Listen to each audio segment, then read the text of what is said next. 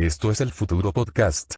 Con Ramita Gran y Ulises FTW. Completando el censo digital desde una tablet china, capítulo 157. Acu- En Australia ya están censando, Ulises. ¿En Australia ya están tratando? Sí, ¿Cómo señor. está un chiste de Australia? Eh, son buenísimos. ¿Qué- ¿Cómo todo la Uli? ¿Todo ¿Cómo bien? estás, Rami? ¿Todo bien? Como, como si no hubiéramos hablado hace una hora ahí, mientras me tragaba una pizza horrible, pero Horrible. que necesitaba La necesitaba. con gaseosa y todo atragan- atragantándome horriblemente. Para eructar un poquito al aire con ustedes. ¿Cómo está? ¿Ustedes la están pasando bien? Les recuerdo que este programa está siendo emitido en vivo por Vorterix. Ustedes pueden comunicarse con nosotros si están viendo la versión en vivo al 1140 41 96 60. Teléfono que ya sé de memoria. Estaba pensando, ¿dónde lo está leyendo? De memoria, papito, olvídate. Y además hay algo que es muy importante informarles a las personas que están viendo esto en vivo, que tenemos para sortear 10 entradas por el aniversario de los 10 años de Vorterix. Mira, ¿eh? Un montón. ¿Cómo la vamos? 20 nos dicen, sumaron 10 Eh. más, tiramos la casa por la ventana, ya fue. Estén atentos, los que están viendo en vivo, vamos a, ahí a- en el último bloque vamos a ver a quién le regalamos y a quién no. También tenemos hoy un invitado especial. Invitadísimo. Eh, está Sí. Franco da Silva, eh, que ustedes seguramente no lo deberán conocer por nombre, pero sí por Nashi, sí por God, eh, sí por Estudiar es God. Qué, qué raro. Estudiar es God. Estudiar es God. Qué raro encontrar un influencer que te dice Estudiar es God y no un influencer que te dice deja tu carrera de mierda y invertí todo en cripto. Yo no estudié, te dice. Bueno, yo. Vos soy- tampoco, no yo pasa nada, no es un chiste. no, Estamos no es- todo bien. No es para reírse. Esta vez para replantearnos si hay que encarar una posible reforma eh, educativa, Sí. ¿no? Que Sí, haga que los sí. pibes eh, escriban a mano y no usen más tablets ni vean más YouTube. Creo que va por ahí. Puede ah, y si alguien tiene el contacto de alguien que arregle tablets, ahí por zona sur, me avisa. sirve ese dato. Porque ¿vos, vos lo tenés, porque mi hermano me fui el fin de semana, estuve por ahí por el por el barrio y mi hermano me dice, se le cagaron las dos tablets al mismo tiempo a mis sobrinas, ¿viste? Sí. Y está en esa, luchando, tiene que arreglar el cosito de, de carga. El cosito de carga. Y Mm. si iba a fallar algo es eso. Encima son dos tablets re ahí como que no son una, mis, mis super iPad. No son un nombre que ubicas. Son unas tablets. Claro. Que suplantan mucho del tiempo de él, ¿no? Claro. Que si él tiene que ir al baño, les da la tablet. Si él tiene que, que mirar un partido de boca, le da la tablet. Y Si ellas con tienen que ver un partido de Boca, le pueden ver la También lo pueden ver en la tablet, sí. Sí. Hay un montón de, de páginas que retransmiten partidos de fútbol, eso sabemos. ¿Y qué se ven en- No es que estamos impulsando la piratería, sino que la estamos reconociendo como tal. Claro. Eh, es el mundo, no vamos a negar la realidad Claro, tampoco. no, no somos eso, somos el futuro podcast. Anduve por ahí por, mm, por zona sur, visitando la familia y también haciendo algo que, que para mí es muy futurista, que, que fue visitar a un amigo que estaba cortando su primer eh, cosecha de cannabis legal. Legal. Ahí- sí, legal, completamente legal. Sí. Que tiró ahí unas semillas en el, en el pasillo y se le fueron a dos metros de alto. Y es mucho lo que tenía que sacar y fue como. Ah, em- ¿empezó como unas semillas en el pasillo o era un en plan, no, había un plan? Este espacio de tierra y después todo cemento y se ve que crecieron para abajo y salieron unos monstruos de dos metros. claro. Y me dice, che, ¿no hay algo para que hagamos más rápido? Y conseguí que nos presten una, una cosechadora enorme que vos le tirás los cogollos así con las hojas y sale todo peluqueado, hermoso. Bien. Eh, fue muy divertido. Y siento que también es bastante futurista el, el reconocer estas cosas, ¿no? Como estamos diciendo de, de- de no dejarlas acá. No, no existe. Ah, no lo veo. No, No. no, mira, no existe. Eh, y fue muy divertido. Fue muy divertido compartirlo ahí. Todo un proceso, porque además es una paja. Es Claro. mucho, estuvimos toda una tarde, eh, nos cansamos bastante. Yo tuve que hacerlo con barbijo porque últimamente estoy teniendo como una alergia al polen o a los ácaros. No tengo idea a- Una- exactamente a qué es esa Claro. alergia que tengo. Porque las veces que quise sacar turno con, con, mi, pre- Alergista. con mi prepaga, con el alergista, unas vueltas. Mm. No, tenés turno para el año que viene. Claro. Pero eso fue el año pasado, ¿entendés? O sea, ya lo hubiera ido, yo hubiera ido. Ya hubiera sido, claro, pero Siempre, creo que la salud en Argentina funciona así, ¿no? De que de- te quejas, de que te parece lejana una consulta y después cuando te quedas cuenta ya la hubieras hecho. La queja te dura el tiempo que tarda en darte el turno. Claro. Bien. Eh, Una, una paja, la verdad. eh, pero también estoy experimentando ese tipo de alergia. Volviendo a lo que decía del cannabis, eh, parece, no sé si fue esta semana que pasó o la anterior, hubo ahí una media sanción para la ley de cannabis industrial en la que se, se busca ahí que se avance en lo que son la industria Claro. del cannabis, ¿no? Y regularla, que también es, es muy importante. Ya está creciendo a nivel mundial. Me cansa a veces, te juro que a veces que digo. Me cansa hablar de una ley que supuestamente va a ser esto y el año pasado ya se trató otra y que en el medio sigan metiendo en cana a un montón de gente por cultivar Claro. y tratando mal a la gente que está registrada. Pero si ustedes me ven a mí, recuerden que en la espalda tengo escrito prácticamente ahí el de basta de presos por cultivar y, y legalicen de una vez y dejémonos romper las pelotas, muchachos. Es la hora de dar ese maldito paso. La Cámara de Diputados convirtió en ley el proyecto que establece el marco regulatorio de la inversión pública y privada en toda la cadena de cannabis medicinal y cáñamo industrial. Habían habido algunas excepciones en algunas provincias y ciudades de, de la Argentina, pero hablando con algunos otros colegas que están empapados del tema y están en la industria también, eh, porque yo soy un influencer que, también habla del contacto, cannabis y tengo sí. mis contactos, me hablan de, de, de lo bueno, de, de lo próspero que es para la República Argentina que, que se legaliza así, porque no hay otro caso igual en el mundo. Primero que te permitan viajar en avión con cannabis, si está registrado, No hay otro caso en el mundo como que esté como tan fresco, tan Claro, nuevo que esté pasando que todo. esté pasando ahora. Eh, y parece como que están todos mirando para este lado con esta ley que salió ahora, que la verdad que me parece súper futurista. Sí, es bastante futurista. Es, es bastante futurista. Y este, es el, y este es el futuro podcast. Y bueno, no, es loco saber que estamos como dando como un ejemplo, que estamos en un momento de, che, mira, esto puede salir muy bien. Eh, El uso de cannabis está claro aclarar, o sea, no está de más, pero está bueno siempre aclararlo. Eh, el uso de cannabis como cualquier otra sustancia puede ser perjudicial, siempre que termine influyendo en tu vida, ¿no? O sea, cagándote, uy, no puedo hacer nada. Se Sí, entiende lo que estamos se diciendo. puede. Sí, con un montón de sustancias que con el marco regulatorio correcto se venden y generan un montón de guita. Claro, desde, además, y quita que este país necesita. ¿Qué ¿no? se usa? Sí, sí, sí. ¿Y vos qué, qué hiciste? Yo no gasté un montón de guita. No- Estas- yo no gasté tanto, ¿eh? ¿No? ¿Vos, vos gastaste? Yo no gasté casi nada de guita. ¿no? Este, este es el bloque donde hablamos de cuánta guita gastamos. Uy, me encanta. Pero Sí, no, estuve muy cerca. Estuve como en una situación de. Me parece que tengo que cambiar el teléfono. Entonces creo que llegó ese momento. Uy, al fin. ¿Alguien le tuiteó algo a Ulises de hablando mal de su iPhone? Nadie, nadie me bardeó mi iPhone 6S, que está ahí peleando, que. ¿No? Un oyente de acá me cambió la batería y con eso estoy remando. Como lo que viene eso. Estamos muy bien, estamos muy bien. Pero llegó un momento que dije, ¿sabes qué? Por ahí necesito, viste que desde el 12 en adelante son como cuadraditos los bordes. Me doy cuenta que nadie en la calle, por ejemplo, tiene una sola cámara. Nadie. Ah, nadie ya no. Nadie tiene una no, sola cámara. La persona. ¿no? Atrás del teléfono, la gente tiene más de una. Cualquier teléfono, ¿eh? Tiene más de una. Mi teléfono que tiene la funda grande, ves que la cámara le queda como más chiquita. ¿No te, adentro. re- no te causa rechazo el 80 cámaras? Así en Sí, vertical. A no me, como- gusta, pero me di cuenta que era el único que tiene una sola cámara, ¿no? Que tiene botón en el teléfono. Mm. Dije, me parece que estoy. Agradecer que no haces trabajo presencial porque ya te hubieran discriminado un montón con ese iPhone. ¿Sí? Y sí, yo creo que sí. No sé, porque estuve en situaciones donde de golpe alguien dice, no, a ver, no puedo escanear este código, no, me tengo que bajar una...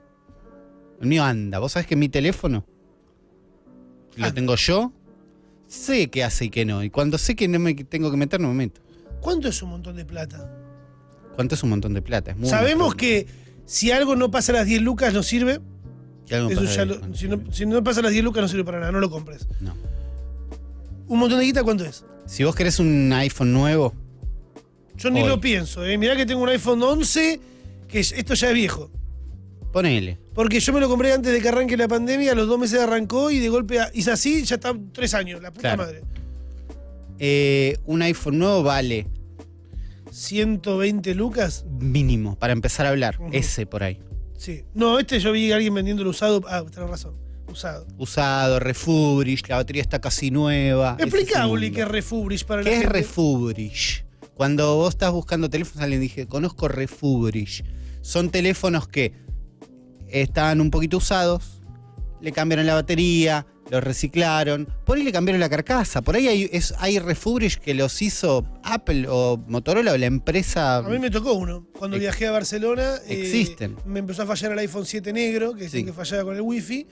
Y fui al Apple Store que había ahí, me dijeron, sí, eh, me dieron uno, Refuris, ahí, y tiré. Claro, en general son los que usan para reemplazos, ¿no? Que es tipo, y la garantía te lo cubre, te lo cambia, no sé qué. Y es un teléfono que es casi nuevo, pero que algo, no sé qué, pero que suele estar bien. Pero digo, son los precios que vas viendo. 150, 180, 200, 250, 300. Y acá también estamos en el país de que cuánto En el va- país de los vivos estamos. cualquier entonces hay de cualquier precio, ¿entendés? Hay de cualquier precio. Pero yo estaba en el mundo que estoy investigando, que es el grupo de compraventa del laburo, ¿no? Del Donde- laburo. Del laburo. Mirá, Donde de golpe pasan ofertas. Yo digo, eh, es más, eh, te sentís menos. ¿Te Me sentís más contenido por ser y me siento laburo? menos en la calle. Es toda Ah. gente que sé dónde trabaja. Claro, podés reclamarle Mínimo. tarde o temprano. Sí, tampoco es un gran... Pero digo, es toda gente que más o menos... se- ¿no ¿Entendés? No es Facebook. Claro, no, No no, es Facebook. no, no, es- no es Marketplace, por favor. Veo unos precios, no sé qué, hasta que alguien dice, "Y, ¿sabes que yo tengo uno? Un 12, ¿no? Y yo digo, 12, a partir del 12 el borde es cuadrado, y yo digo, si me voy a comprar uno, quiero que sea más lindo. Me gusta. El borde es cuadrado, me sirve. Eh, tengo uno casi nuevo, tiene un mes de uso nada más, con la funda, no sé qué, no sé qué. Yo digo, ojo. Digo, la verdad, no te lo reservo, pero me interesa. ¿A Después cuánto? vemos. ¿A no cuánto qué. estaba? ¿Cuánto estaba? Yo sé que hoy un iPhone 13 Pro Max sale 450 mil pesos. Ok.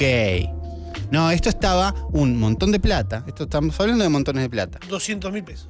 170. Ah, ¿Ves? sí, ahí me convenció. Yo puse esa cara Sí. y dije, ¿sabes qué? Por ahí sí. ¿No? Pe- Pero pensando, ¿no? Porque la verdad es que vuelvo a usar el mío, no lo necesito, la verdad no lo necesito, no sé qué, no sé qué. Al otro día me escribe la misma persona. Me dice, ¿lo pensaste? Y ya ahí yo digo, Mm, no sabe vender. porque lo voy, porque él me lo había explicado a mí por privado. Me dice, lo voy a publi- lo publiqué en el grupo. Lo publicó en el grupo. Y en el grupo hizo dos cosas que yo dije, no me lo voy a comprar, me parece. ¿Qué hizo? Primero que no puso el precio, Inbox.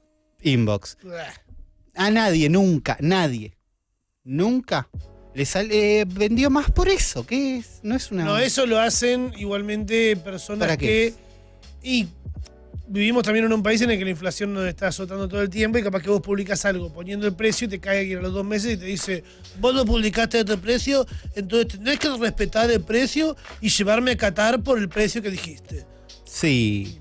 Te entiendo si es una publicación de un. Pero, Igual banco eso, ¿eh? ¿Qué? Como que dije lo de Qatar, que pasó algo esta semana que una aerolínea o una compañía que vende viajes puso algo, le falló en el sistema y un montón de gente pudo comprar por 10 pesos un pasaje a Qatar Claro. al Mundial. Y ya- Nos va a pasar. ya- Primero era precio por inbox. Yo igual ya sabía el precio, pero no, no me gustó eso. No, pero lo que vi después eran las fotos del teléfono. Teléfono nuevo, con un mes de uso nada más. Pero que alguien se iba a comprar otro, entonces lo vendía, garantía oficial, porque tiene solo un mes, no sé qué.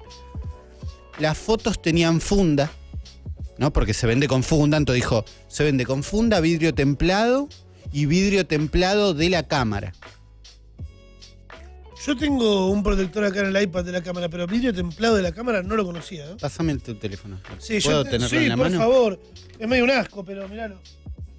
Está Eh, como muy manoseado mi celular. Claro, pero me dice vidrio templado en la cámara. Sí. Y, y la funda. Y cuando yo lo vi, ¿entendés? Como veo el teléfono, lo veo con la funda, que ya el teléfono no es lindo con funda. Ahí digo, No, ningún teléfono es lindo con funda.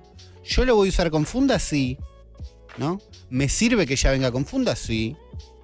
Pero cuando lo veo con funda, digo, ah, cuando veo el. Yo le voy a poner un vidrio templado, probablemente, Sí, porque no probable. quiero que rompa. Yo lo uso eso. sin vidrio templado porque soy Está un bien, animal. porque sos una persona que vive la vida, te banco. Eh, cuando veo el teléfono con el bordecito del vidrio, digo, le voy a poner ese vidrio, ¿me sirve que ya lo tenga? Sí, es una ventaja, queda feo. Cuando veo que lo tiene en la cámara también, que es, me estoy quejando de boludeces imperceptibles, ¿eh? pero cuando veo ese sándwich de decisiones Mm. para cuidar el teléfono, digo, yo no lo quiero cuidar. ¿Cuánto estaba el celular? 170 mil pesos. Ofrecele 180 si le saca toda esa mierda. No. No, porque yo, yo quiero esas cosas. Ah. Pero te frenó. Vos, el problema no Cuando es. lo vi, ¿entendés? Ok, ya terminé de entender. Si la foto que él ponía era la que. Se la robaba a Apple de la página la foto. Decía, es este. Decía es este. Y yo sé que la foto es robada de la página y sé que no es ese. Por ahí me empujaba, ¿entendés? Sí, yo creo que a vos lo que te está frenando no es en particular ni el precio ni el celular de esta persona, que seguramente está en mejores condiciones que un original, Sí. eh, sino que te está frenando el andar con un fajo de billetes así en la mano, me parece. Que es algo que no estás experimentando hace rato. No, porque hace rato tengo un teléfono que no me Porque ese, preocupa. ese teléfono lo tenés hace cuánto. Y lo compré en Por- 2017. Claro, ya es mucho tiempo. boludo. Es mucho tiempo. Bueno, pero vos también no andás con un montón. ¿Cuánto sale la Switch que tenés? Sí, 60 mil pesos nueva. Ah, mierda, no tenés nada que salga a 180 lucas. no. Como para tenerlo en la mano y preocuparte porque se te caiga o No. Bueno, pero me parece que la semana que viene Uli nos va a contar que se terminó comprando el celular. Es- hay muchísimas chances. Hay muchísimas chances. Pero, ¿entendés? Cuando lo vi con funda dije, si en vez de gastar plata en un teléfono que le tengo que poner una funda para cuidarlo porque me costó plata, si me compro uno más barato y lo uso sin funda, No. o si le saco la funda al que tengo ahora y espero que se rompa y cuando se rompa me veo obligado a comprar el más caro, Y ahí está gastando esa es doble. mejor. Claro. No, no estoy gastando más. Para mí también está gastando más. Porque, porque este se rompió.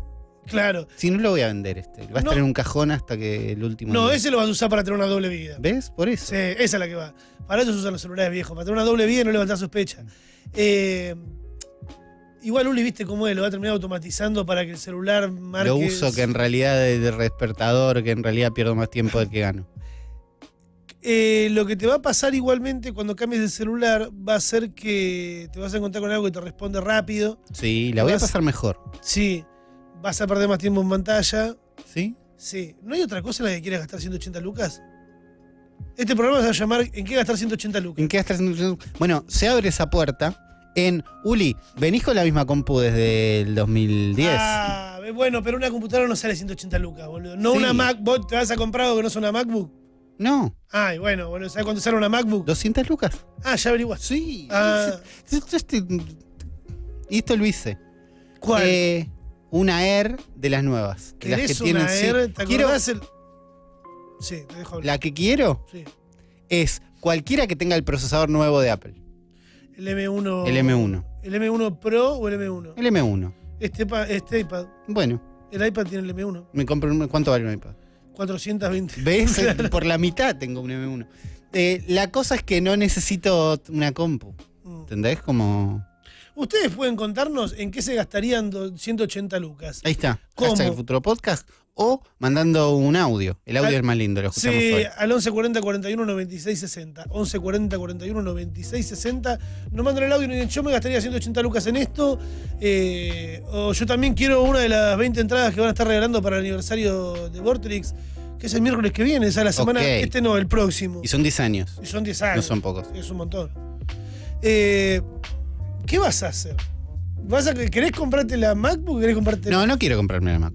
La Es el iPhone. No, tengo más ganas de tener un tel. Pensá que esta compu yo la uso solo para venir para acá. ¿Vos sabías que Steve Jobs no, o sea que eh, Mark Zuckerberg eh, tienen ropa que no es tan cara y usan celulares que no son tan buenos? Tendría que gastar toda guita en ropa en realidad.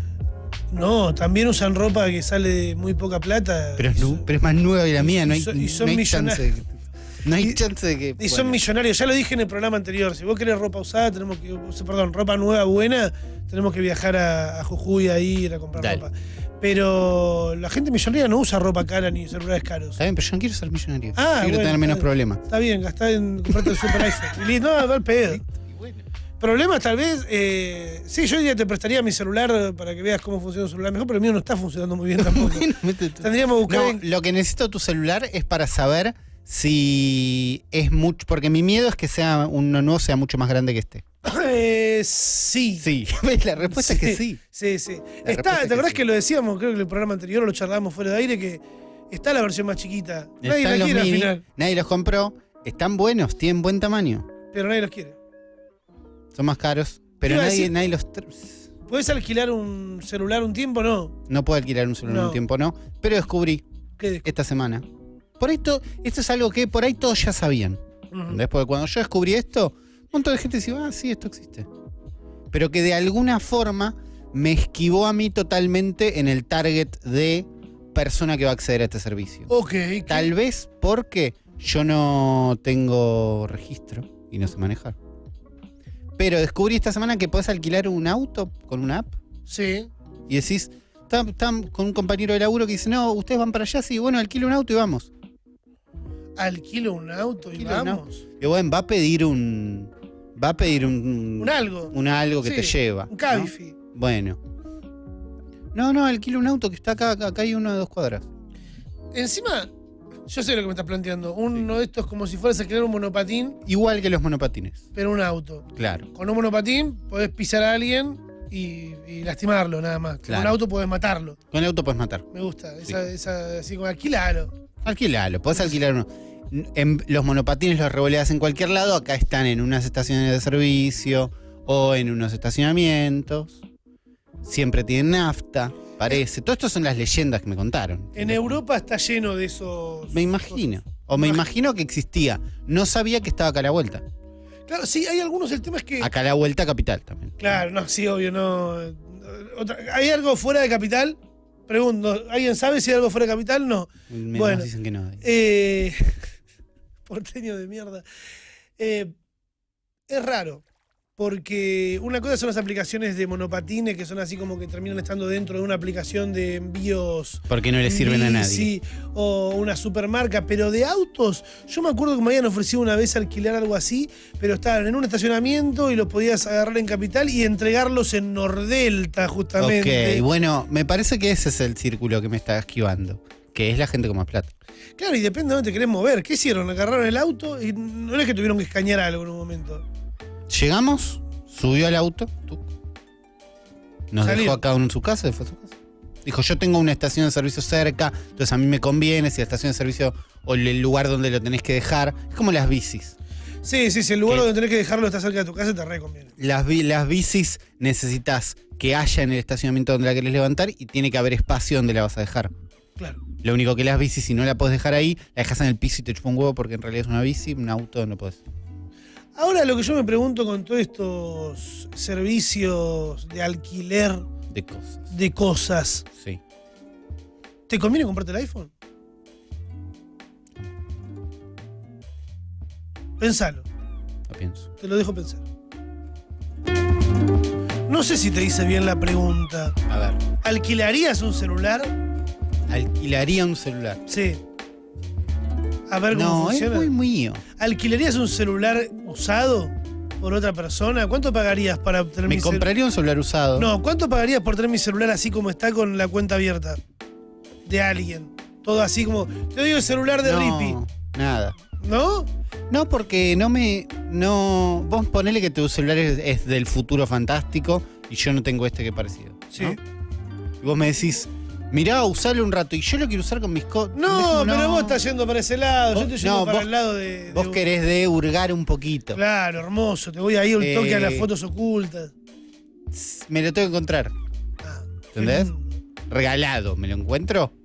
Vemos. Pero pagar por esas ganas, no tengo tantas ganas. La verdad, soy sincero, no tengo tantas ganas. A mí me gustaría hoy eh, dejar algo en claro y es que este podcast nunca, pero nunca eh, bancó ni estuvo del lado del dueño de Tesla, de este tipo que se llama Elon Musk. Una Eh, vergüenza. si eh. le dicen lo contrario, nosotros no. Nunca. O sea, siempre en chiste, nunca lo bancamos, la verdad que, que nos parece un boludo, un cagón. Un cagón. Sobre todo Más un que cagón. nada cagón. Sí. Más que nada cagón. Porque ¿Por qué? veníamos hablando hace un tiempo de. Este tipo, viste, que compró un par de acciones. Ah, bueno, no, pero en realidad para ser dueño de la empresa tiene que tener más del 41%. Compró el 41%. Dijimos, sacó la pija, la puso sobre la mesa, Elon Musk, tipazo. Eh, ¿Qué fenómeno. Eh, Elon Musk? después ¿no? terminó comprando todo Twitter. Dijo, me compro Dijo, todo. lo compro entero. ¿Y cuánto pago cada acción? 4.20. Eh. Eh, ya hicimos la remera, mandamos a hacer cenicero, todo Elon Musk. Y ahora resulta que Cagón. es un cagón y se tiró para atrás y no compró una mierda Twitter. Tuitea el viernes. Porque esto pasa en Twitter. Y Elon Musk es un tipo que no puede parar de tuitear. Eso- No puede parar de tuitear. No puede parar de tuitear. No sé qué me pasa. Es un tipo que, viste, cuando vos ves un montón de gente que decís, es obvio que no tuitean ellos. Sí, Elon Musk, yo sé que tuitea él. te das cuenta. de- Lo ves responderle a cualquiera y decís, es, nadie estaría como, ¿entendés? Como tendría ese trabajo de responderle cualquier gilada a cualquiera. Y que también igual es muy raro estar de ese lado y ver cómo viene cualquier pelotudo a querer decirte algo que nada que ver. Bueno, pero estoy- seguro que Elon Musk le responde a más personas que vos le responderías.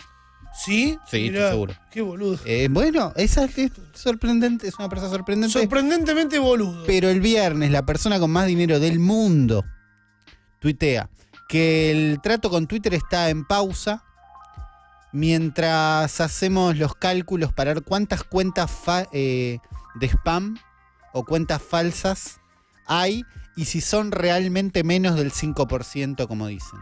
Dicen que eh, Twitter dijo, Jack dijo, son menos del 5. Son menos del 5%, eso era lo que se estimaba. Él dijo, los voy a comprar. Uno de los pilares de Elon Musk de voy a comprar Twitter, Mm, voy a mantener el free speech, Sí. ¿no? Que todo, que se pueda decir cualquier cosa, ¿no? Siempre, se puede decir cualquier cosa en cualquier lado. No, esto no es libertad de expresión, según Elon Musk, no se puede decir cualquier cosa. Él quiere que se pueda decir cualquier cosa. No dijo nada del tiroteo y de nada, de esa parte no habló, pero dijo que se puede decir que se puede decir cualquier cosa y que desaparezcan las, las cuentas bots. Me voy a encargar de que los bots se vayan. Pero entonces, ¿cómo va a hacer que gane las elecciones en los países tercermundistas el, el candidato que responde al imperio? Esas son las cuentas que está haciendo ahora y que no le están dando. Claro. Entonces, por alguna razón, está diciendo, si los bots son más del 5%, como dije, para mí son más, dijo. ¿Entendés? Como un tipo que está en Twitter mucho. Un tipazo, ¿eh? Un tipazo. Un tipazo que está en millonario. Twitter mucho. Y al tweet abajo le, le tipo agregó, igual estoy, ¿eh? Como ¿Qué? que todavía quiere comprar. Sí. ¿Y por qué no firma? ¿Firma? Elon Musk. ¿Por qué no firma? Pero no, se hizo el boludo a lo que nuestro nuevo héroe, que es Parag Agrawal, ¿Cómo? Parag Agrawal. Parag Agrawal. Googleámelo, por favor, porque lo más importante de Parag Agrawal es que es un tipazo. ¿Es millonario? ¿Cuánta guita tiene Parag Agrawal? Es. Eh, ¿Quién es? Parag Agra- Agrawal. Es el CEO de Twitter. Ok. Es el CEO de Twitter ahora. Que dijo, "Es- tenemos que prepararnos para muchas cosas. Tenemos que prepararnos para todos los escenarios posibles. Yo sigo siendo el dueño acá. No el CEO, el dueño. el dueño, echó a dos altos ejecutivos, ¿no? Al, al capo de producto y al capo de juntar guita. ¿Los echó? Les- no los, sí, los echó. Los invitó a irse. Los invitó a irse. Cada uno hizo un hilo de Twitter diciendo me echaron. Él fue a felicitarlos a cada uno de los hilos. Me encanta. Al hilo de cada uno, psicópata, Sí. Los felicitó. Mirá la cara de tipazo que Parag tiene. Agrawal, mal, no me va a cagar ese. ¿eh? Tiene cara de que no te va a cagar, me parece a mí. Mm. Bueno, y después hizo un hilo en Twitter explicando que la cantidad de bots que hay en Twitter no se pueden medir fácil cualquiera. ¿Entendés? Como que el cálculo que ellos tienen interno es mucho más certero porque usan información que es privada, que es de ellos. Y que no puede acceder cualquiera. ¿Entendés? Como que Pero no puede acceder el futuro dueño de Twitter. si no es el dueño, no. Ah, primero pagá. Y pero tenés que estar adentro, claro. Está bien, me gusta. eh, pero que los números probablemente sean ciertos. Si bien todo es una gran estimación, entonces Twitter no sabe, Twitter no sabe cuántos bots tiene, porque es muchísima gente la que tiene Twitter. Y que de paso, y de esto no habló, hace dos años que Twitter le viene errando a la cantidad de usuarios activos que tiene. ¿Entendés? Que dijeron, no, ¿sabes qué? Contamos mal. Raro que cuentes mal, sobre todo porque las acciones de Twitter dependen de la cantidad de gente que lo está usando. Es como lo que te da el valor de, y en mi red hay toda esta gente. Pero bueno, hizo todo un hilo diciendo, es imposible que esto lo mida cualquiera, nuestras mediciones son más o menos exactas, se basan en estos y estos datos, y creemos que está abajo del 5%. Probablemente sea bastante menos, dice, pero es lo que podemos Ah. garantizar. ¿Sabes qué hizo Elon Musk? Le tuiteó un emoji de caca abajo. Ay, boludo, qué chabón. Rápido. Sí, pero. No sé. Sagaz. Es, es todo el tiempo. No, sacá, no, un, un sacado, un histérico, boludo. Solucionarlo en privado. Tuiteó un emoji de caca. todo este show, boludo, todo este bailando que están haciendo. Tuiteó un emoji de caca y después dijo, en otro hilo de Twitter, dijo, para hacer esta cuenta de saber cuántos bots hay, eh, voy a agarrar al azar 100 usuarios, 100, Sí, sí, sí. 100, sí, sí. que sigan a arroba Twitter Ok. y voy a ver cuántos son bots.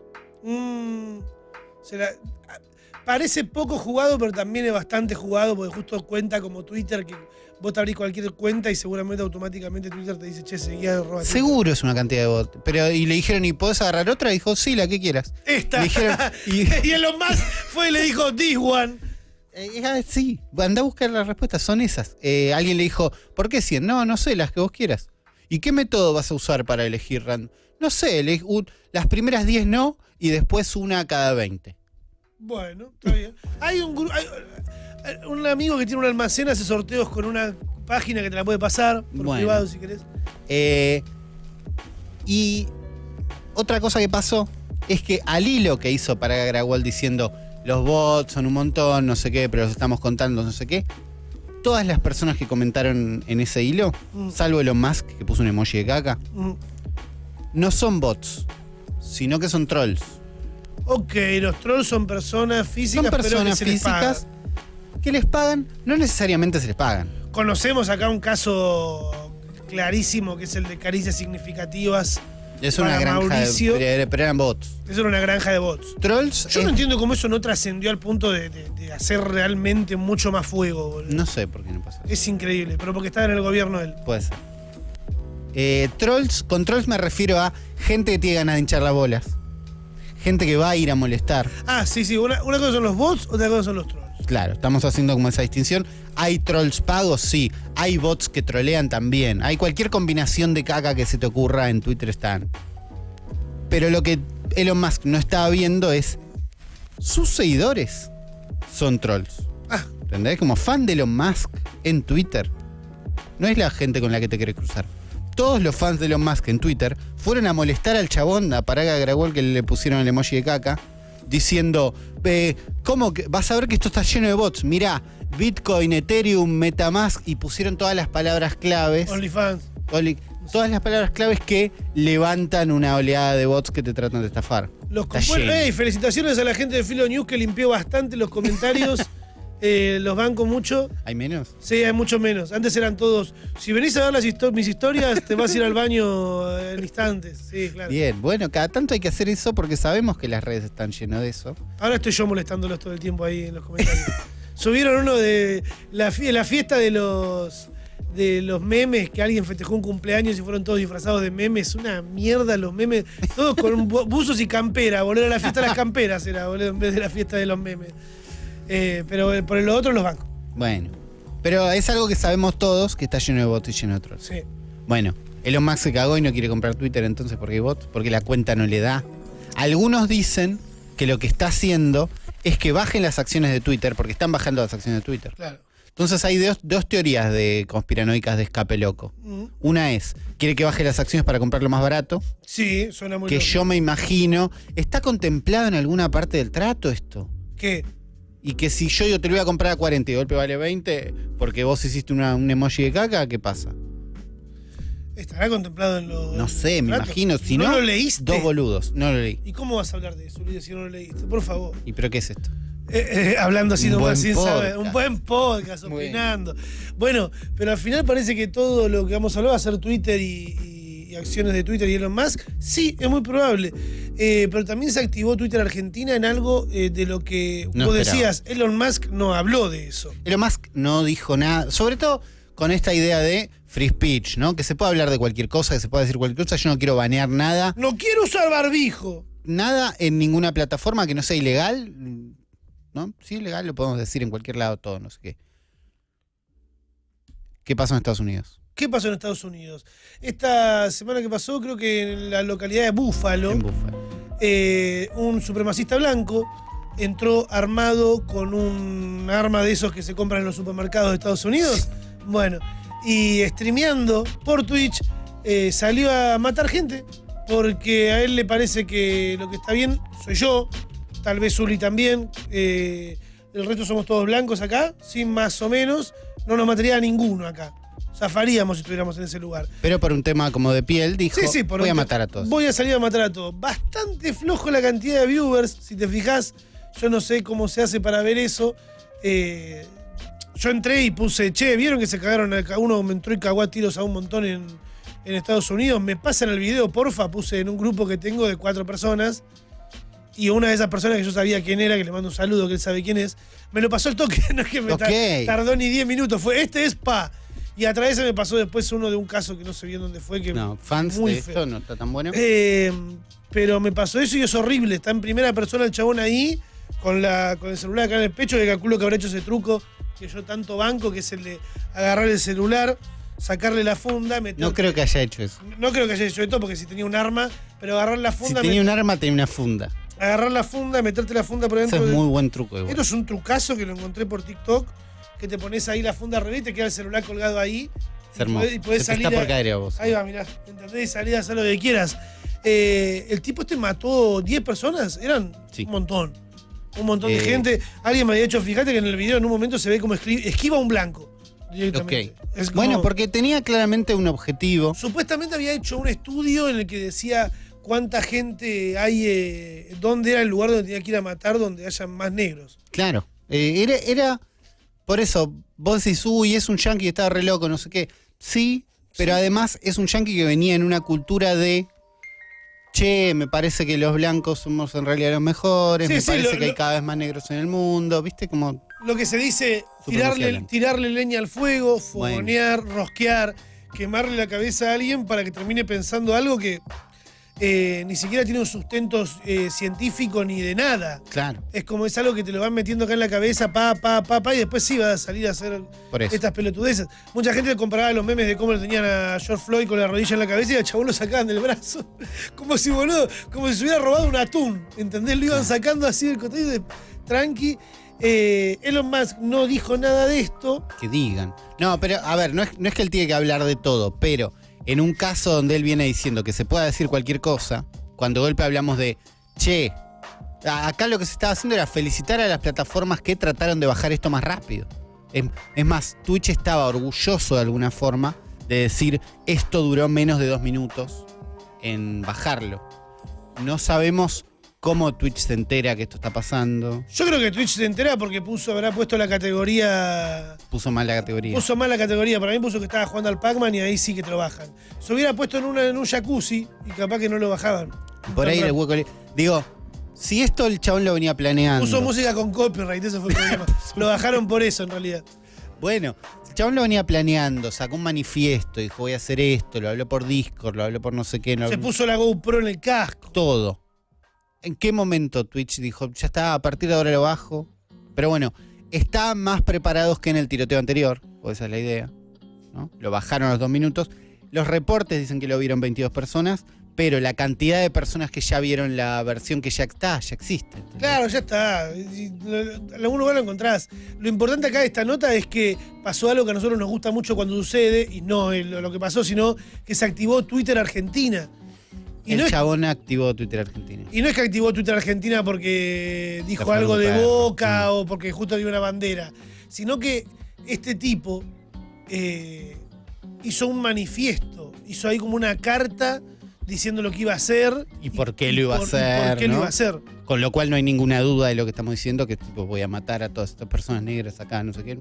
Pero además dijo que en el mundo hay, eh, con toda una teoría medio conspiranoica de que cada vez hay más blancos, que la raza blanca está en peligro, ¿no? Cada vez hay menos blancos. Bueno, está en peligro la raza.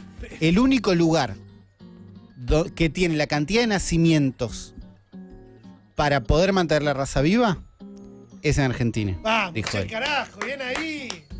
Estoy aplaudiendo solo, ¿eh? Que no sé si Orgullo caucásico. sabe cuántos blancos hay en Argentina, el chabón. O de qué Y- color. Y, pero si vos te fijás, boludo, Argentina es el obelisco, Argentina es ciudad de Buenos Aires, donde a los manteros la policía los saca de patadas en el orto. Bueno, debe haber visto esas noticias. Y claro, pero escuchame una cosa, si él eh, debe estar viendo TN el chabón ese. Si te fijás acá, capaz que estaba viendo TN por- en vivo en YouTube, boludo. Puede ser. Y pero que si ve eso solo, capaz que sí siente que somos todos blancos acá en Argentina. Es verdad. que si ves este programa, blancos y tipos, eh. ¿no? Eh, eso es lo que dijo este pibe, que la cantidad de nacimientos blancos que había en Argentina. Dijo la cantidad de nacimientos. Él asume que son blancos. Ok.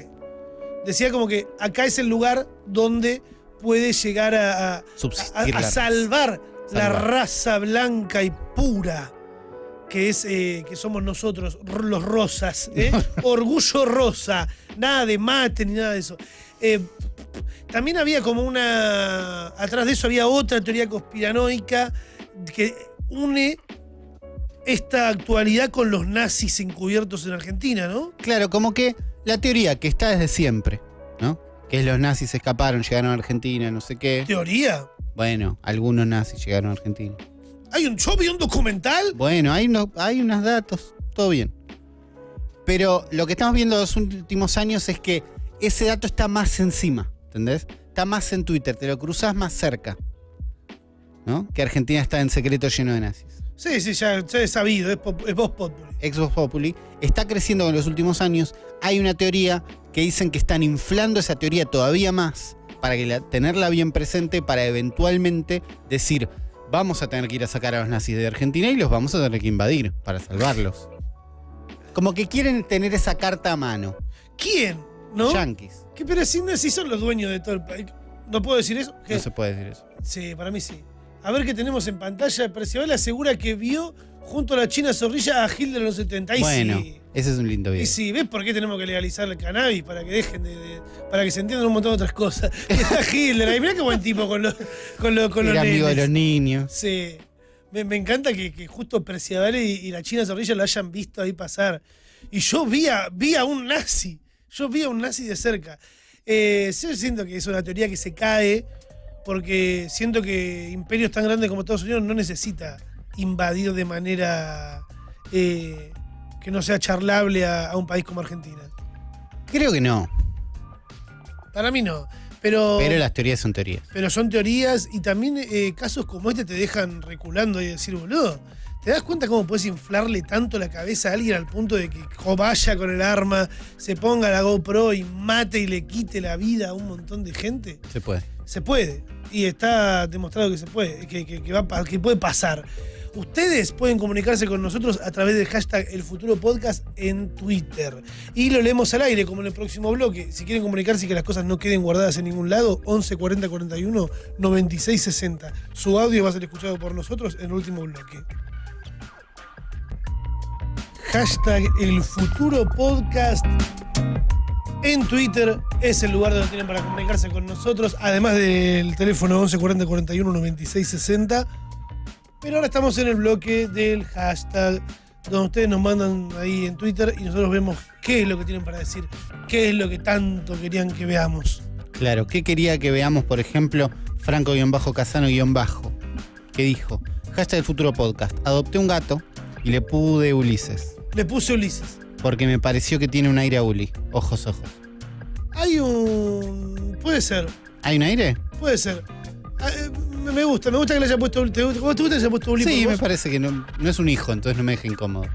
Esto es como una carta a un programa de los 90, pero bueno, gracias. A ver qué dice el segundo, el segundo hashtag. El segundo es de lo más de la línea esforzarse poco, Uh, que es agregar hashtag el futuro podcast arriba de otro tweet. Sí. En este caso, otro de Canosa, ya pasó la semana pasada esto, Uh, pero este es de otro. Canosa, me tiene harto. Leyendo un tweet de Luquita Rodríguez diciendo me voy del país, esta es mi Ah. última foto en Argentina. Sí, lo que hizo Luquita Rodríguez y su grupo de amigos fue armar un. Es como que yo armo un tweet con cosas tuyas, diciendo como que te fuiste a Argentina, jodiendo, y se lo pasaron a Canosa y lo levantó.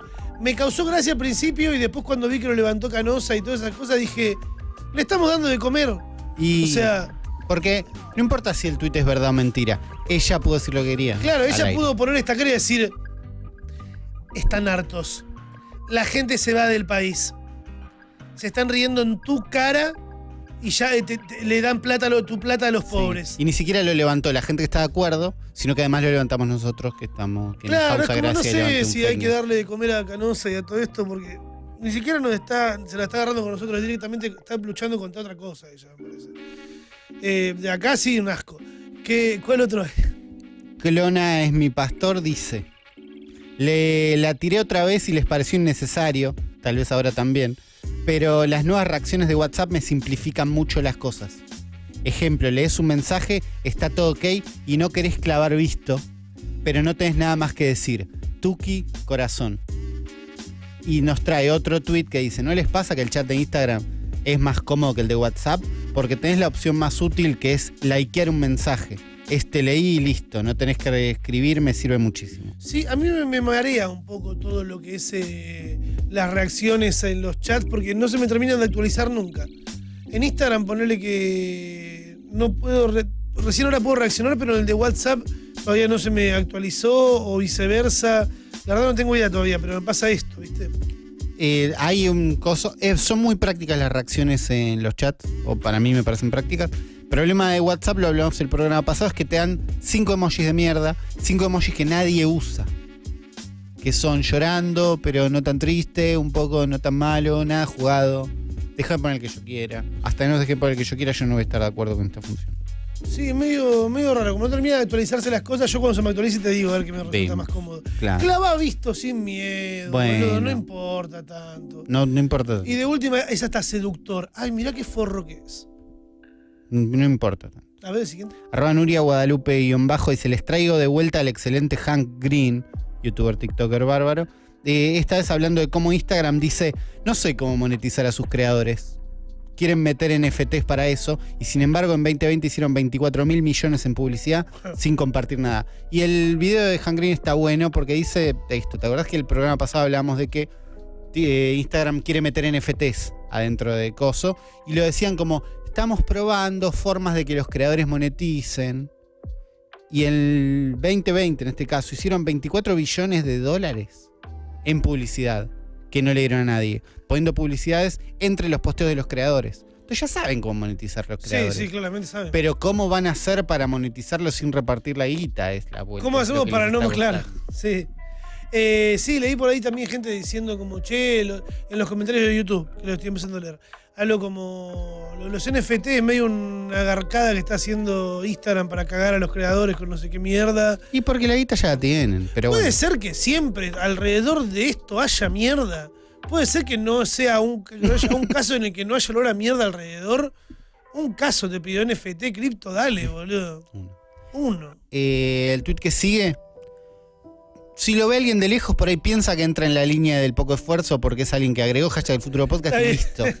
Pero, ¿quién Pero fue? es un productor atento como es Repirrisa Sí. que trajo un tweet que no había usado el hashtag, entonces no iba a entrar. De Federico Silva que dice, tarde papá, esto ya me lo advirtió Ulises for the Win en su podcast. Y trae un tweet de Elon Musk, Ah, de ese forro. un tweet del Foro de Musk que tarde, como siempre. Esto lo dijo cuatro horas después del tiroteo en Estados Unidos. ¿Qué dijo? Nada, nada del tiroteo. Pero dijo, es muy algo muy importante para activar, para limpiar o arreglar tu feed de Twitter. Anda home, anda arriba y pone ver los últimos tweets. Uh, Te qué está- chabón iluminado. Te está manipulando el algoritmo y no te das cuenta. El dueño de Tesla, boludo, anda a descubrirla, anda, anda a la luna, boludo, anda a Marte. ¿Qué haces explicándole a alguien cómo limpiar el feed de Twitter? Deja- ahí porque lo mismo que decías vos antes, está jugando para que baje o suba el precio de lo que él quiere comprar. Es un pancho. Es un tarado. ¿Hay un, hay un- un hashtag más? Hay uno más. Ah, dame ese más. Dan Germán HTM dice: Hola, amigos del futuro podcast. Les comparto esta noticia a ver si me ayudan a entender si WhatsApp es seguro o no. Aparentemente, es cierto que se puede conocer la UBI de alguien UBI, Ubi. sin que te la envíen. Y nos pasa una nota muy, muy de mierda, muy, muy de mierda, que yo en un momento pensé, bueno, voy a decir Sí. que esta no, no es de Infobae, Ah, no, se ve parecido es de I- un I profesional o uno profesional. Dije, está bien que yo diga esta nota de mierda que escribió alguien, pero no está firmada. Y si no está Ah, firmada es porque es de mierda y lo saben. Pero ¿qué dice la nota? Eh, mierda, mierda. Porque dice, ¿es posible encontrar la ubicación? ¿Es de estas notas que no están escritas para seres humanos? No están Por. escritas. ¿Por o para? No sé por quién están escritas. Ok. No estoy del todo seguro que un ser humano lo haya escrito. Pero sí no están escritas para que las lea un ser humano, sino que están escritas para que Google levante y lleve gente para y ese lado. venden la publicidad. Porque ¿qué dice? ¿Cómo ver la ubicación de un contacto sin que te envíe? Y primero dice, necesitas muchos programas instalados y hay que iniciar sesión en WhatsApp Web. Después te explica unos códigos que podés poner en la consola para ver las IPs de las conexiones en la compu, que es algo que existe. Eh, y después te pasa una web donde vos podés rastrear cualquier IP. Ok. Nada está conectado con WhatsApp nunca. Nada lleva a ningún lado, pero rápidamente dice, ¿es seguro WhatsApp? Así funciona su encriptación. Y sigue una nota entera llena de palabras clave de Google de, para encontrar clics. Para meter publicidad, lo que se dice Sí, vender clics. Pero la parte del principio que casi engaña a nuestro oyente es falopa que si la lees una vez te das cuenta. Publinotas, en pocas palabras. Notas escritas para vender publicidad. Hay que tener mucho cuidado con estas pelotudeces porque después terminan derivando en, en otras cosas. Por ejemplo, mañana vamos a estar viviendo el censo en Sí. Argentina. Y veía gente compartiendo cosas de en qué horarios podían ir a visitarte, creo que entre las 8 y las 18, una cosa así, no tengo Sí. idea, la verdad, no me informé. pero es más o menos por no ahí. hice el censo digital, Uli. Ok, entonces estás, estás esperando, sí. Yo no, yo estoy esperando que venga a tocarme la puerta. La experiencia persona. completa es una vez cada 10 años. Una vez cada que 10 quieras. años. Mirá si voy a perderme la oportunidad de verle la cara de que no conozco. Bueno. Eh, pero también me llegó un audio que me mandaron de alguien, de un familiar directo, diciendo como mentile al censo porque si vivís solo y tenés más de dos ambientes te van a venir a ocupar porque dijeron ahí, dijeron ahí, viste, nunca. Dijeron ahí. Claro, que puede llegar a pasar esto. Y lo charlaba también con producción y me decían, bueno, no está tan errado eso porque es algo que se, se difundió por varios lados, como que varias personas que se informan de oído con lo que le dijo alguien y más o menos, ¿viste? Y si justo está gobernando el partido que no te gusta, ¿entendés? Es como... Yo creo que esto más allá del partido que esté gobernando en el momento que se haga el censo, tiene que ver con información sensible que está bueno que se conozca para ver cuáles son las problemáticas y las necesidades que tiene Claro. una sociedad. No eh, a ver cuántos planes van a dar, a ver cuánta plata regalan. A ver cómo te cago. Claro, a ver cómo van a a usurpar mi casa. Yo creo que va más por otro lado. Y además, No, pero hay toda una campaña muy grande de no, porque el censo en realidad yo de en pedo le abro. pero ¿quién te va a querer, cara, ¿qué- ¿quién te va a querer robar a vos? ¿Qué Hay te sumó a 46 esta pelea, millones de argentinos más. De 8 a 18 puede llegar a pasar un- un- una persona censarte. Si te piden agua a las 2 de la mañana, manejalo. Llegó el día. Ya pasaron igual 8 minutos de las 12 de la noche, que 17 de mayo es el Día Internacional de Internet. Y para mí alguien que me hace muy feliz en Internet es el señor que tengo sentado aquí a la izquierda, Franco da Silva, oriundo de la localidad de Junín, Así es. que se tomó un tren para venir hasta acá a estar hoy con nosotros. Eh, bienvenido. Bueno, gracias, gracias. Gra- Nashi, Nashi. Gracias, gracias. Qué grande. Gra- Gracias, por estar acá, que eh, está de temprano encima. Eh, sí, eh, salí de, de Junín a la una de la madrugada y llegué a seis y media. Sí. Y de seis y media a 12 del mediodía, que hiciste, a las 12 hiciste la juntada en el obelisco. A las 12 juntada en el obelisco fueron 160 jóvenes, fueron papás, mamás, eh, chicos de primaria, de secundaria, universitarios. Los universitarios me ayudaron muchísimo firmando, grabando, estuvo genial. Claro, no son solo. Vamos a repasar un poco la carrera de Franco. ¿Cuándo fue que arrancaste con, con TikTok? Que arrancaste así como, vamos. Sí, mira, eh, viernes, 7 de la tarde, partido de Boca, Boca perdiendo, yo recostado en la cama, nada que ver con Boca. Viendo el partido, ¿te No, yo por no, eso? yo no, yo Ah. no. Mi hija viendo el partido con mi mamá, mi hija en el sillón, gritando porque a Boca le iba mal, y yo, Sofi, no griten, Sofi, no griten. Bueno, entonces dije, voy a hacer una cosa, voy a hacer un TikTok que diga, es muy importante tener en cuenta que, y Sofi que grite. Y Está ese bien. TikTok me disparó en TikTok. Ese TikTok me disparó en TikTok. Así es. Bien, o sea, ¿cuánto- ¿qué fecha fue, dijiste? Eh, y eso hace un año y un mes más o menos. Ah, no tanto. No, no, no, no tanto. Bueno. Después tuve que parar un poco porque mi celular se rompió. Ok. Lo entonces. ¿Quieres que hablemos de los celulares? No. Por favor. Bueno, mi celular se rompió y no me, no me conectaba el Wi-Fi. Ah, Entonces, con datos móviles, subir Claro. contenido es, un- Es muy es difícil. malísimo, malísimo. Yo tenía entendido también que te armaste el TikTok por un pedido de tu hija. Sí, eh, porque mm, eh, Sofía me dice, eh, papi, bajate TikTok para ponerme corazones a mis videos. Sí. Entonces yo me bajé la aplicación que eh, la resistió mi celular, digamos. Por suerte. Eh, por suerte, bajé TikTok y empecé a ponerle corazones. Y después la veía a ella tirada en el piso grabando en 15 segundos. Y le digo, Sofi, ¿cómo es esto? Y sí, mirá, apretás, hace la ruedita, 15 segundos y grabás. Y empecé a hacerlo yo con ella. Los primeros siete videos son con Sofía. Y después ya me largué yo con reflexiones, filosofía, psicología, cosas así. Sí. Y después mm, pastelitos de batata. Pastelito de batata. Sí, así todo, es. Todo Sí, lo sí. que es el mundo Sí. de Franco, sí. Así es. Eh, me encanta. Me, me gusta que haya arrancado también por conectar eh, por otro lado con, con tu hija, ¿no? Sí, tal cual, tal cual, sí. ¿Qué, Eh, se- qué y- sentís vos en eso? Porque claramente sos una persona analógica, si podemos decir así, que la tecnología te fue encontrando ya más de adulto. ¿O cómo te llevaste vos de, con, con Internet? ¿Recordás el primer contacto que tuviste con Internet? Primer contacto con internet en Tucumán, yo estudiando historia, eh, en la casa de mis tíos. Y bueno, ahí tuve internet. Ese fue mi primer cont- Es de, primer es de- contacto. es de tío el internet. Sí. Es un poco de tío. Sí, sí. Eh, pero ¿sabes qué? Lo que dijiste de Sofía, déjame decirte algo que quizás es un poco eh, chocante, sí. pero... Te necesito un poco más cerca del Sí, celu. ah, bien. Que para mí, para mí podemos ser amigos de nuestros hijos. Sí, sí. para mí podemos Es ser necesario, amigos. ¿no? Sí, para mí también. Para mí eh, hay distintos tipos de amistad.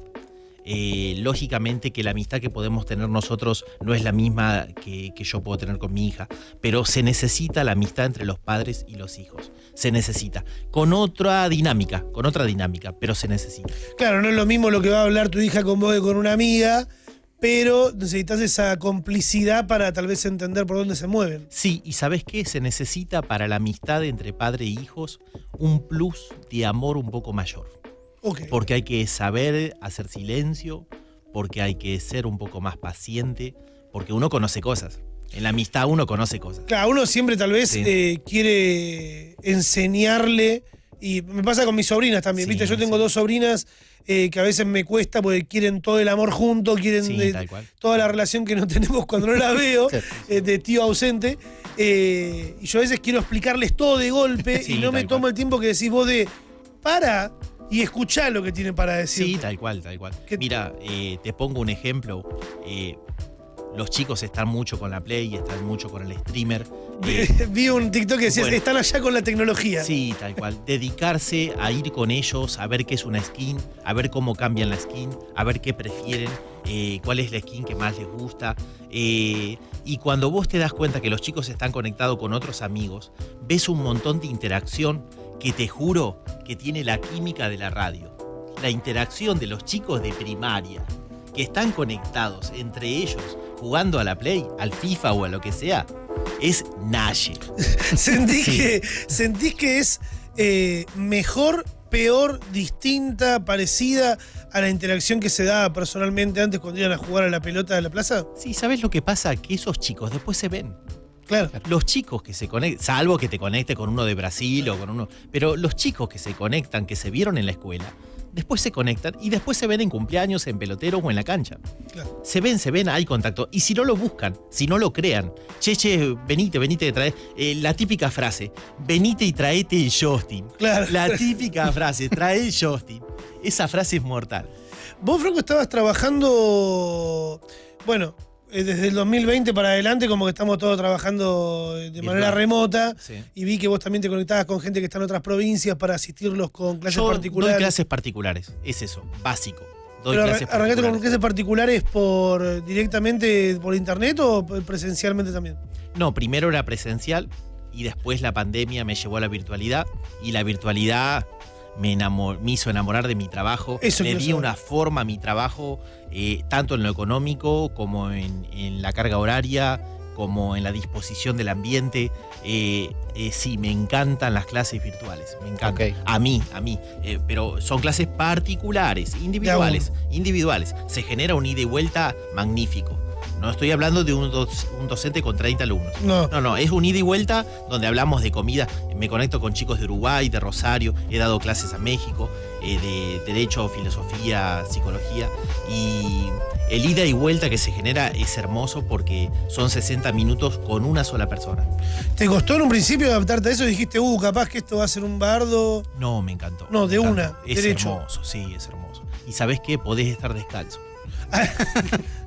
Eso es importantísimo. Es genial. ¿Tenés, un, Sí. es- ¿Tenés un espacio en tu casa, un escritorio que vas ahí, estás trabajando? Sí, tengo un escritorio que lo diseñé yo, tiene una forma de una S, y ahí apoyo el mate en la parte En una de las partes de la S apoyo la bebida y en la otra parte de la S tengo la computadora y el micrófono y todo eso. Ok, laburás con eso, ¿con, con qué? ¿Cómo te conectas? Con, por, Skype. Por Skype, directamente sí, por sí, Skype. Skype, sí, sí. ¿No usás eh, Zoom. Zoom? No. No, no, no. Skype. ¿Por algo en particular? Eh, me parece más, eh, más simple y siempre me gustó, siempre empecé por Skype y me gusta más. No hay que poner clave, simplemente pones el nombre como buscar a alguien en el Facebook, así pones el nombre y listo.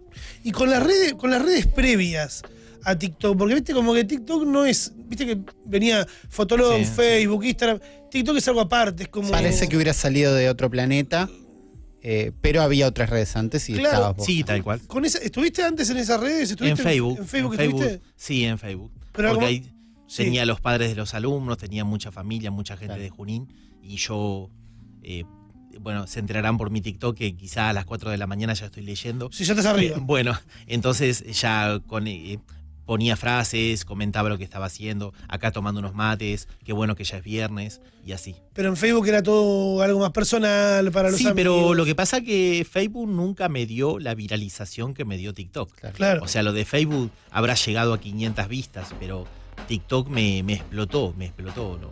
Me cambió la vida, TikTok me cambió la vida. Sí, me podés- está cambiando la vida. podemos decir Mirá dónde está- estoy, mirá claro, dónde estoy, sí. mirá dónde estoy. Sí, a, sí, sí. y a tu laburo, bueno, también lo ayudó un montón. Estás eh, impulsando un montón de pibes y pibas a que estudien con ganas, a, Sí, sí. a lo que lo charlábamos hoy a la tarde cuando nos vimos, ¿no? De, de poder lograr eso que capaz eh, algún padre, algún hermano, alguien ya da por hecho que está apoyando a un familiar en eso y no le dice, che, dale que vos podés, ponele co- como sí. haces vos todos los días con los TikToks. Mira, te cuento una cosa. Lo más importante de una carrera no es la cursada. Es tu silla y la fotocopia.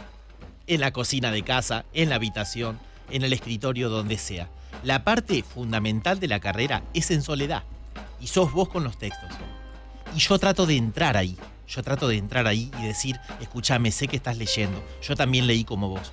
Escúchame, sé que estás leyendo y sé que no te va a premiar nadie. Nadie te va a decir, mira, terminaste dos fotocopias y son las 5 de la mañana, te felicito. No va a haber aplausos. No digo que algún familiar no estimule, no apoye, pero es un, es un esfuerzo en soledad. Entonces yo trato de decir con el mate, hola, ¿qué tal? Son las 5 de la mañana. Eh, yo también estoy estudiando. O dale, ponete las pilas. Sí. Me encanta, me encanta eso. ¿Y se arma también algún tipo de, de red de contención? De no solo estar vos apoyando a tu gente, sino de mucha gente compartiendo eso y haciendo dúos con vos, diciendo, bueno, sí, estoy acá a las 5 de la mañana. Además de hacer los bailes y todo lo que hacen también. Tal con- cual, tal cual. Es hermoso ver los dúos o ver los videos que usan la voz y que son chicas que están con los textos o chicos que están con los libros. Eh, hay también mucho gusto por mostrar el escritorio. Lleno de resaltadores. Es, es hermoso, hermoso. Naye, naye. Sentí- eh, Sí. ¿Sentís que, porque yo siempre lo hablo, viste, en el podcast, de que la educación básica, vos también estás justo en una educación superior, ¿no? Eh, pero en la educación básica, ¿es el EGB? ¿Sigue siendo EGB o la educación básica, la primaria? Claro. ¿No sentís que tal vez debería cambiar algunas cosas para adaptarse a los tiempos que estamos corriendo hoy? La educación básica es un desastre. ¿Sí? ¿Están así? Yo no puedo. Es un desastre, literalmente es un desastre. Hasta si me voy a algo periférico, como por ejemplo la cantidad, una docente con 35 alumnos no puede crear vínculo. No podés crear vínculo. O sea, o, para- sos, o sos un pulpo o sos un docente. Ok. Una docente no puede estar sola. Tiene que tener otra apoyatura. Así como ustedes tienen productores, una docente tiene que tener una, una, un pilar al lado que también esté controlando que los chicos presten atención. Eh, sí, la idea del banco también tiene que sacarse. La idea, eh, sí, cuando vos ves eh, algunas universidades europeas como tienen hasta PUF, ¿viste el PUF? Sí, ¿Digo sí, estoy tirada. Tienen, tienen hasta Sí. PUF, hermano, escúchame, escúchame. El, el estudio es un momento de crisis. El estudio es un momento de tensión. Entonces lo que hay que generar en esa tensión es distensión. Porque el estudio mejor es el que juega con la tensión, distensión, tensión, distensión. Como acá en el programa estamos hablando de algo serio y largamos un chiste o un tema musical. Entonces hay que jugar con, ese, con esa dinámica. Y esa dinámica hace que la concentración y que la memorización se fije más. Cuando vos eh, atendés, distendés. Atendés, distendés. Me- muchachos, me, me dan ganas de ir a estudiar, boludo. Está, está todo el control mirando así. Eh, lo lograste, Franco, me encanta. Yo soy una persona que. que, que la Estudiar es God, estudiar es God. Estudiar es God, viste Sí, que era God. sí. Y me encanta. Y en relación a, estas palabras que estás usando, eh, como God, como Nashi, vos sabés de dónde vienen. Sí, las, las viralizó y las creó un youtuber, no, un influencer, no sé qué red social maneja, Twitch. que se llama Coscu. Ah, Twitch, bien, Coscu. Sí, Lo- sí, sí. ¿A dónde está la cámara de Franco? ¿Cuál es? Bien. ¿A dónde está? ¿De acá, por allá? Mandale un saludo a Coscu por ahí. ¿A dónde miro? ¿A dónde allá? Ahí. Bueno, un abrazo, Coscu, escúchame, dale para adelante en todo lo que hagas, sos un grande. Eh, perdón que yo uso tus palabras, eh, no, no las pronuncio bien tampoco, pero bueno, me, me gusta, me gusta decir Naye, me gusta decir God. Eh, bueno, eso. Sabés que mucha gente lo han atacado a Coscu y a, y a toda la gente que está alrededor de él por el, por el Nashi, Sí, como diciendo, "Eh, está usando una palabra que tiene una con- un- un- atrás esconde Claro. cosas horribles. Pero vos lo abrazaste y dijiste, che, mira, no está mal si lo están usando para algo bueno en realidad. Yo estaba en mi barrio jugando a la pelota con mi hija y sus amigas y le digo, Sofi, ¿por qué dicen tanto Naye? Y me dice, papi, es como genial. Listo, lo tomé como genial y Claro. listo. No, no le busco etimología. Claro. Eh, yo deconstruyo en ese, en ese punto deconstruyo. Eh, Para mí Naye es genial. Para mí God es God. Es eso. Es por ese lado, viste que hay mucha, viste, ¿no? Que hay Sí. mucha gente que, uy, vamos a buscarle la vuelta, hundir a este forro. Claro. que nada. Sí, sí, no, yo no, yo no. Pero lo encontraste en tu hija diciéndolo con, los, con las amigas jugando a la pelota. Estaban ahí con Valentino también, con Matías, con Martín, con los chicos del barrio. Y le digo, chicos, ¿qué es Naye? ¿Por qué dicen Naye? Es genial, es genial. Listo, genial, vamos con el genial. Me encantó. Y ya en, la, en las calles de Junín, la gente te reconoce, te regalan pastelitos, te saludan. Sí, sí, me regalan pastelitos, eh, me saludan, bajan de los autos, eh, eh, me esperan en las esquinas, o cuando yo digo, no sé, voy a tal lado, eh, me encuentran en la calle. ¿Eso fue, fue progresivo o fue de un momento para el otro? Bueno, un día fui al banco, salí del cajero y paró un auto y bajó una pareja de novios y me dijo, quiero una foto con vos o Franco da Silva. Gente grande. Eh, una pareja de veintipico. Sí, gente Y, adulta. después de esa foto no paró, no paró. Y yo salgo poco, salgo poco. Pero sí, Salís a horarios que la gente no sale en realidad. sí, tal cual, tal cual. Sí, sí. Y cuando pisaste de golpe Buenos Aires, que me contaste que no venías hace cuatro años más o menos, ¿cómo fue? Porque una cosa es en Junín, que te conocen, que más o menos Sí, sabés ahora la cara de todos. Mira, fue hermoso ver dos cosas, porque yo dije que iba a estar a las 12 en el obelisco. Pero desde que yo empecé a caminar, esa, desde las 6 de la mañana que empecé a caminar eh, y empezó a aparecer público joven, eh, empecé a sacarme fotos. Eh, entonces estuvo muy bueno como termómetro, porque más allá del anuncio que vos dijiste, también en la calle, sin haber anunciado, te reconocían otras personas. ¿Y sabes qué me genera? A mí cada foto me da paz es como, que, es como que me dicen estás por el camino correcto. Eso para mí es una foto. ¿Cuál es el camino al que apuntás vos? ¿Qué es lo que te, gust- lo que te gusta de, de- de los videos que haces? ¿Qué- ¿Cómo querés que le llegue a la gente? ¿Qué es lo que, qué es lo que, ¿Cuál es el horizonte? Para mí el horizonte de mi vida y el sentido de la vida está en amar. Amar y cuidarnos mientras amamos. Ojo, tampoco ser idiota. Amar y cuidarnos. Para mí se puede amar para, a la hora de comprar un auto, se puede amar a la hora de alquilar una casa, se puede amar a la hora de establecer una carrera, a la hora de eh, hacer un programa de radio. El tema es el, amor. Para mí la cosa pasa por el amor. Y yo trato en los TikTok de de alguna manera comprometerme con estos jóvenes que te digo que muchas veces están en soledad estudiando. Eh, el estudio es algo muy solitario. Eh, la cursada estamos todos reunidos y tomamos nota y está el profesor. Pero después en casa, ahí se ve la, la mayor fortaleza. Ahí se ve la voluntad. Eh, en, en mi vieja escuchando la tele, mi viejo con el auto poniendo música y yo con la fotocopia. Y el fibrón y encima un texto de un autor que escribió solo para su capricho y que no piensa en el lector cuando escribe. Estamos llenos de autores que escriben solo para ellos mismos. Es una miércoles, es un desastre.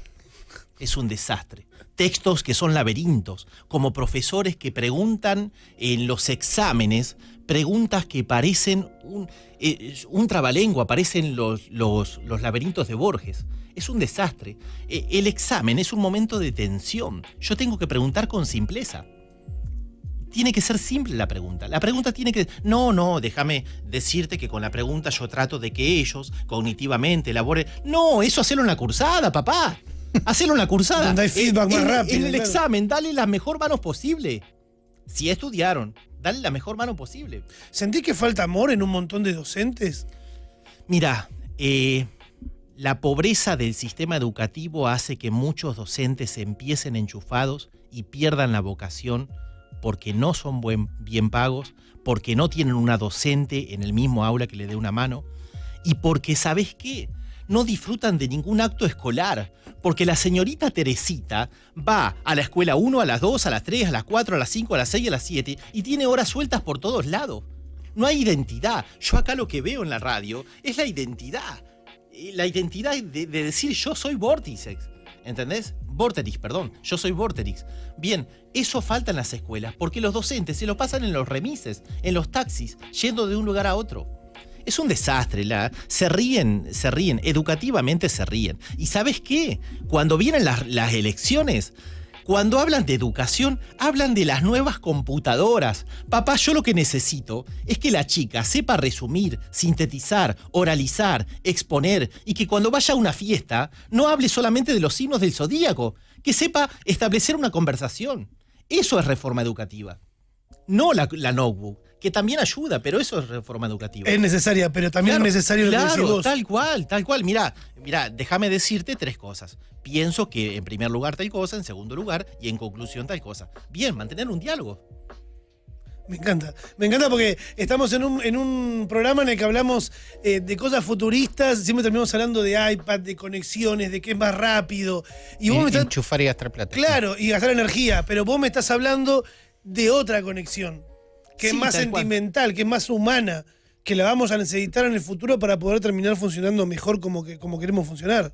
Sí, tal cual. En realidad todo se resume en establecer vínculos. Lo que nos hace bien es el vínculo que creamos con las personas. Llámale familia, llámale amigo, llámale como quieras. Pero la cosa pasa por la vinculación que tenemos con los otros.